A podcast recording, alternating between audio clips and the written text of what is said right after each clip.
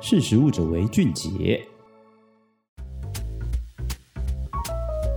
Hello，大家好，欢迎收听《识食物者俊杰》，我是若薇。在前一集呢，我跟大家分享台湾第九原料。那今天来跟大家分享农村酒庄的发展历程以及制酒的过程。那在截至今年八月为止，以水果、地瓜、米、甘蔗、花卉等等，用在地原料制成台湾的地酒。在国际上呢，获得了超过一百四十面的奖牌。那如此惊艳的成绩呢，你可能很难想象。在二零零二年刚开始开放民间制酒的时候，所谓的农村酒庄，他们其实大多只会一斤水果加上四两糖的传统酿酒法。那为了帮助一九九九年九一一大地震的中部重灾区重建，再加上其实中部的农业比较发达。二零零二年，台湾加入 WTO，开放民间制酒之后，行政院农委会就订定了农村酒庄辅导要点，其实就开启了农村转型之路。那其实过去的农民呢，他们没有酿酒的技术，也没有知识，加上没有设备，所以当时多数的酒庄都用刚刚讲到的一斤水果加上四两糖简易的方法。在那种橘色的大塑胶桶里面来酿酒。那其实那时候有一个辅导委员，农村酒庄的辅导委员陈雪儿教授，他就跟我们分享，那时候大家酿出来的酒都同一个味道，也没有特色。但其实酿酒不只是一门技术，更是科学。从原料的处理、发酵的时间、过滤、发酵温度。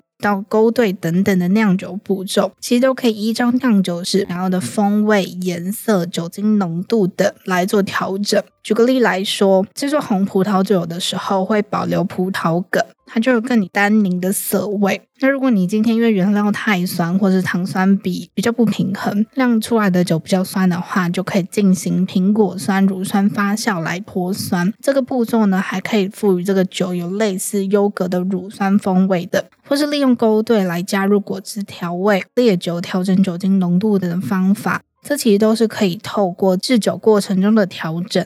来酿造出更有特色的酒精。那刚提到这个陈雪和教授就跟我们分享，他一开始在辅导农村酒庄的时候，很多真的一开始什么都不会，有些是有了设备不会使用，更多的其实就是不了解怎么制酒，或者没有基础的食安卫生知识。教授也分享，他甚至看到有些农民是来落果或是品质不好的荔枝也想来做酒。那其实刚提到这个落果，它其实容易产生了微生物污染，杂菌太高，它就不适合来酿酒。为此呢，这个辅导计划其实也开设了相关制酒的课程，教酿酒，同时也教了食品卫生安全的知识，也让受辅导的农村酒庄来派人员前往受训。其实这都是为了能更稳定提升农村酒庄的酒品品质。其实从酿酒水果原料的糖度、酸度和农药残留检测，或是酿酒过程中的发酵时间、温度、转桶次数等等，这都是需要详细的记录下来。这是因为你才可以做到后续酒精浓度品质的管控。那另外呢，对于厂房的卫生条件、动线控管也是很重要的一环。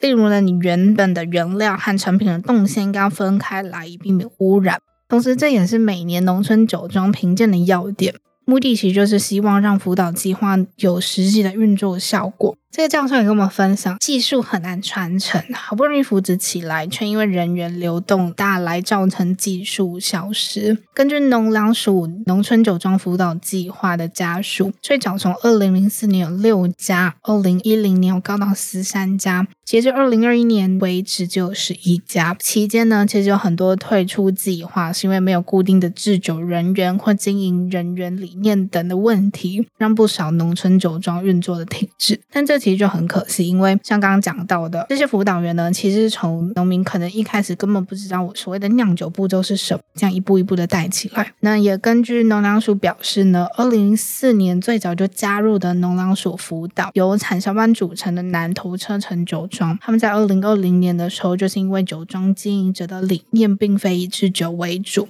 也没有固定的专业制酒人员，就结束了这十七年的农村酒庄辅导。其实制酒是一件很长远的事情。如果你想要成功的经营，需要良好的规模组织运作、酿酒技术的传承，以及愿意推动的重要人物，才可能让酒庄事业的永续发展。虽然有发展不下去的个案，但整体来说，对比当年，现在农村酒庄可以说是脱胎换骨。这也是同为辅导人员的吴瑞碧教授来分享的。不过，其实酿造技术有到一定的水准，也渐渐让消费者来认识品牌。那更重要的，其实对产品的产生信任。不过，如果想要在市场生存上呢，就得不断精进。可以看到，近年其实民间酿酒厂有资金、有技术、有热情的人才投入，正在一步步的崛起。但如果你农村酒庄想要继续在市场上生存呢，更是要有可以推陈出新产品的能力。以正常的情况来说呢，在没有酿酒的时候，这些人员应该来做研发。但在农村酒庄呢，就有一个发展的困境，所以这些人员常常被调动做了其他事情。所以，就算已经有好的产品，也应该要持续推陈出新。那如果想要提升产品的竞争力，就更应该有人力跟能力在开发新的产品。否则，在目前整体酒业的市场中，台湾地酒的市占其实蛮低的。但也不能只仰赖政府的辅导，更应该稳定组织的结构，持续培育人才。